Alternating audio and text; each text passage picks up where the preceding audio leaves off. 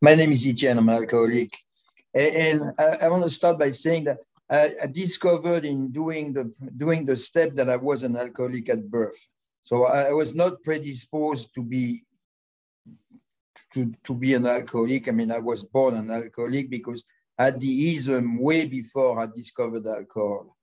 I had no reason to be, you know, I, I hear the meetings and I hear people with horror stories and I come from a perhaps dysfunctional. My father was a workaholic, but the, you know, I come with a family of uh, five kids and two parents, and everything was fine, and we had everything we wanted, and you know, there was no trauma. There was my my dad was working, my mom was raising us. I mean, it, it was just fine, and, and so. But I remember that I got my first drink. I think I was a babysitter, and I, planned to.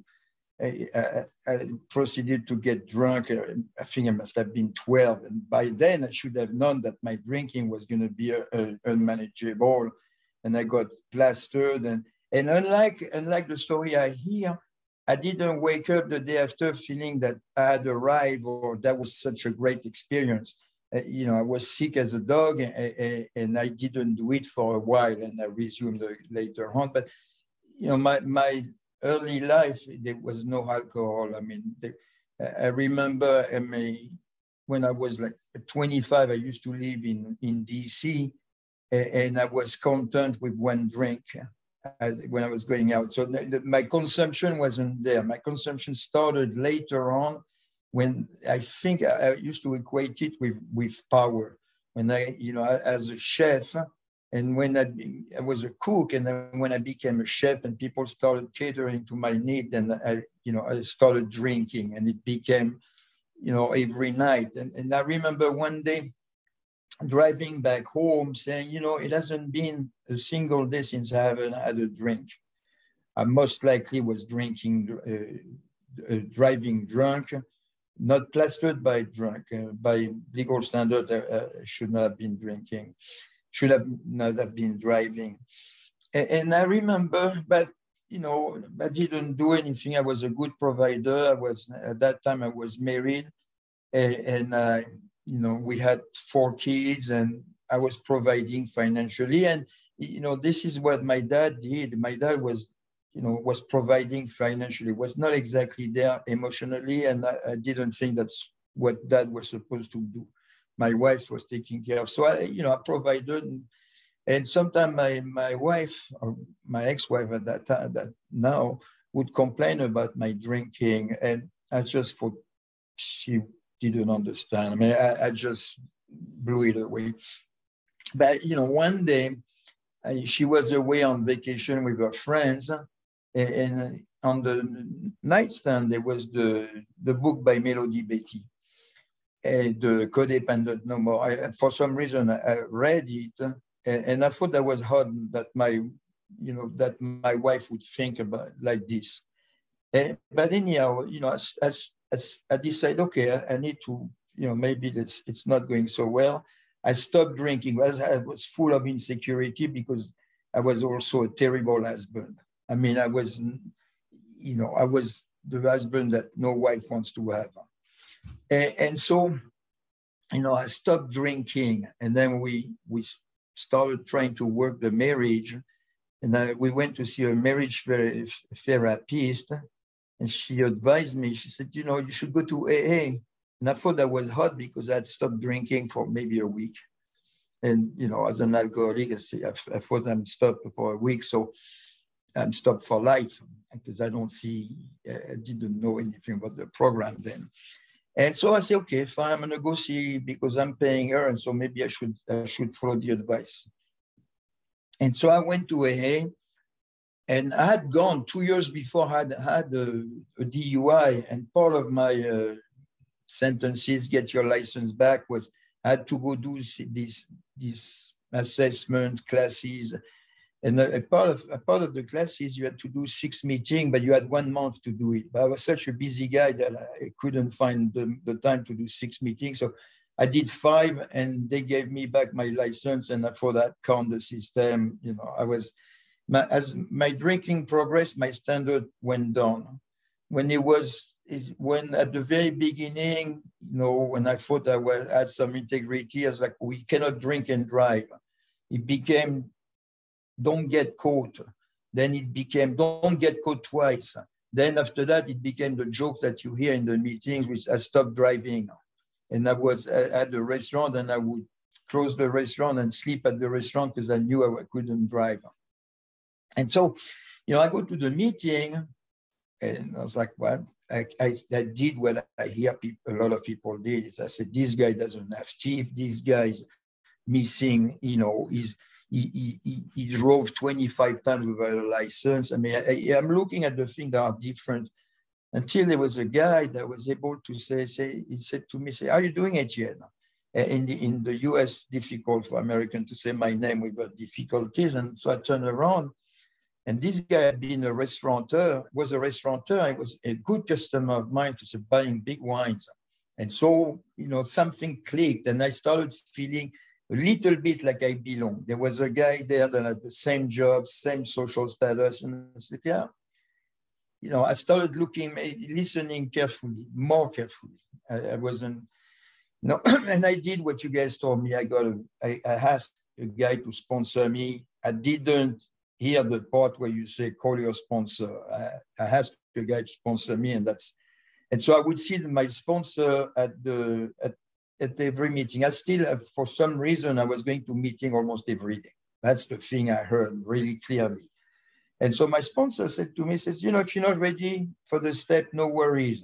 For me, I'm a slacker. I don't want to work. I was like, okay, that's perfect. I mean, I don't have to do anything. And, and so you know, I I would see that my sponsor, we didn't work anything. And I, I kind of convinced myself that maybe I'm the exception for whom the, the, all the steps are not necessary. Maybe, you know, the first three steps were pretty easy because there's nothing to do. It's just a state of mind for me. Everything else after that, so maybe I'm, I'm special. Maybe I don't need to do that because, it, you know, everything was doing somewhat fine I was okay. I was enjoying life. I was still a terrible husband. I, was, I had not changed there. And, and, after four years, my, my wife at that point, you know, I got kicked out. It, it wasn't working to her liking. And, and so then my sponsor, I, I, I, got into an apartment that was that belonged to a friend of mine that was in rehab. You know, I, I've got some great friends there. And so the guy says to me, says, you know, don't worry, uh, call the cable company and they'll, they'll, they'll hook it up. I'll say, oh, no, my wife will call me back within a week. There's no need for the cable. And my sponsor said, well, maybe now it's time to do your first step. And again, I listened and I did my first, and I discovered all this fear and all the ism. And that's where I said, well, I had that before I discovered the drink. And so I did this. My the, the marriage floundered like the like the Titanic, and I never, you know, I, I moved out. I, at that time, I was in. I see. I forgot I was in Charlotte. I, I got sober in North Carolina in Charlotte. One of my greatest fear was, was what you would call violently anti-religious, and I was so scared that this guy would make me go to church on Sunday. And, and no such a thing happened, and my sponsor didn't say anything, you know, I, I, I went to this meeting and they were doing the prayers and they, but nobody force fed me anything about religion. So, you know, I get kicked out, I, the, the marriage flounders, and I'm moving out of town. I'm moving, so I, this time in Charlotte, moving down for a couple of months to Alabama. And uh, one thing that I that I uh, clearly understood was the need the need for meetings. And that, so before I moved to Alabama, I find, I find out where the meetings are in Birmingham. And I find an apartment when I'm going to be close to the meeting. So I can, I'm also, I became a runner in, uh, a, in a AA. And so I would run, I'd love to run to the meeting and run back home. And so I found a meeting. And I moved to Virginia. I moved like every couple of years, I would move to another state. And every time I would do the same thing.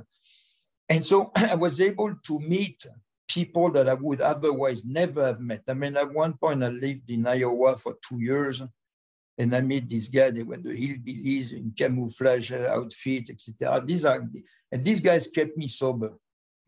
because I kept going to the meeting.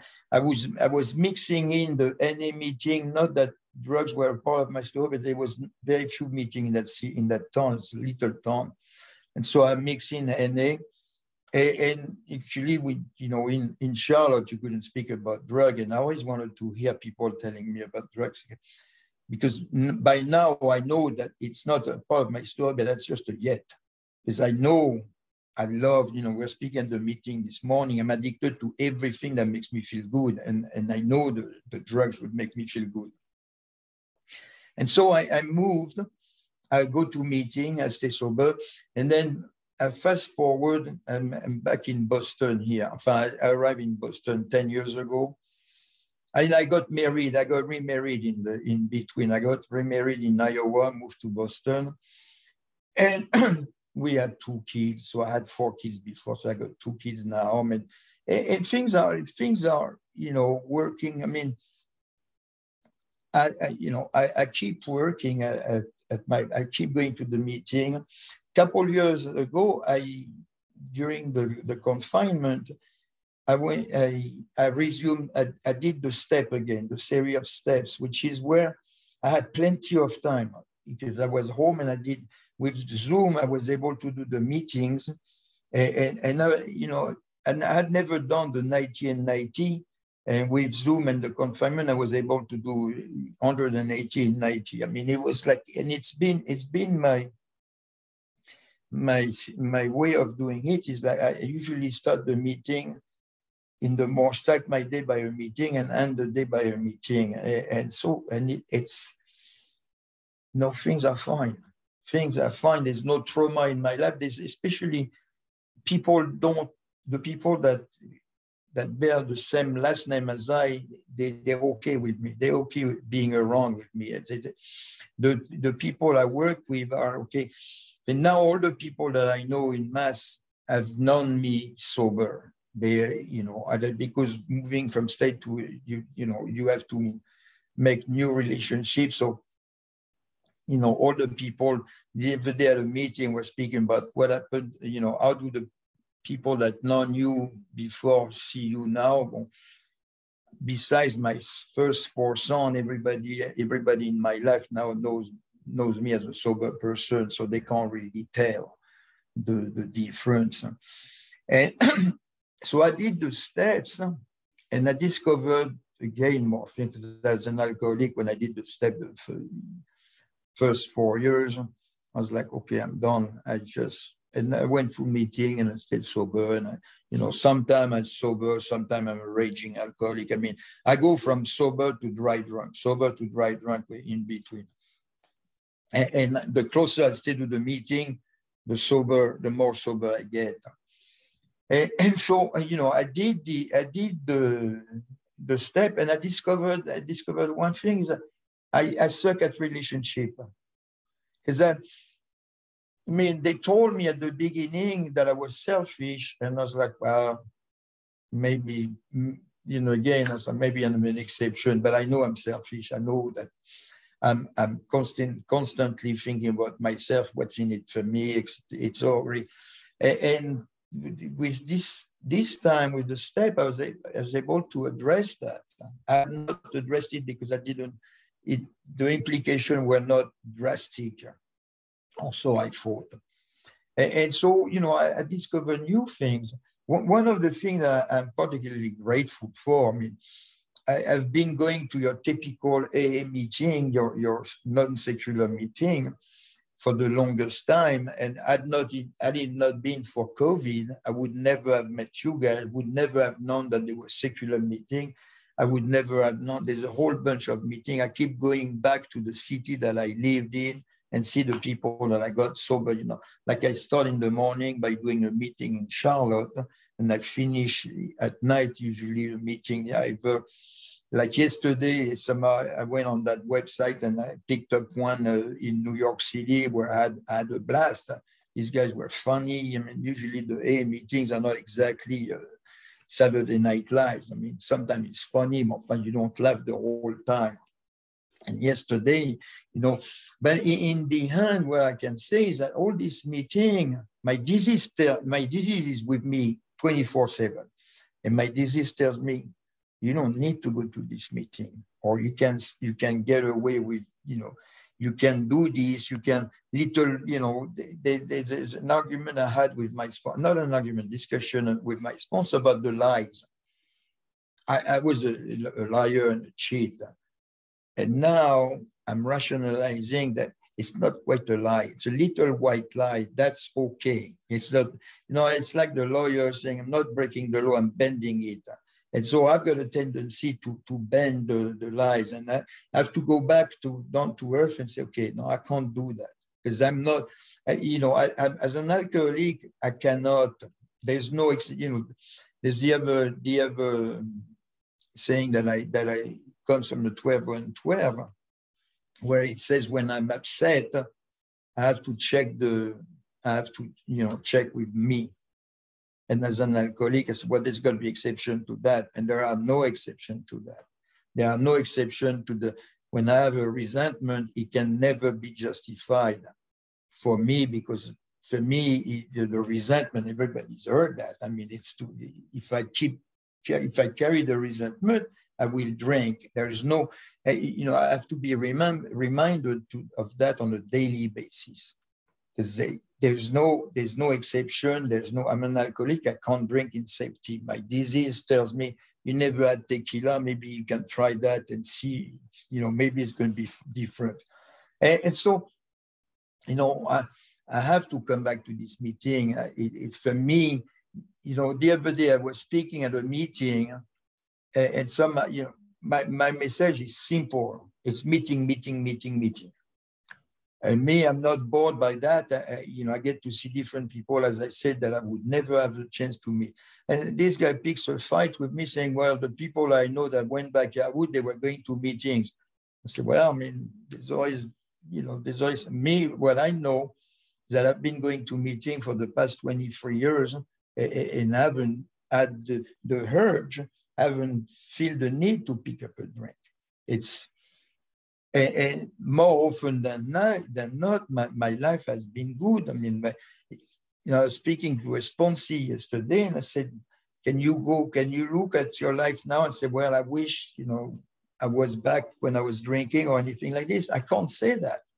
I mean, every every day is kind of a. I mean, you know, I'm getting older now, so uh, my my life is a little bit more simpler. It's like there's no big uh, big drama or big like like I used to have, but you know it's just fine. I mean, I enjoy little things. I mean, I've got two sons now that are relatively young, and I, am able to take them to school and to take them from school. I'm able to do things that when I was married to my first first wife, I wasn't doing because I thought I had to work. I thought and by, by work, more often than I was working, but I was not always also working, was also enjoying myself. So, you know, I'm glad you guys invited me today. And, and with that, I'm, a, I'm a, thank you for letting me share.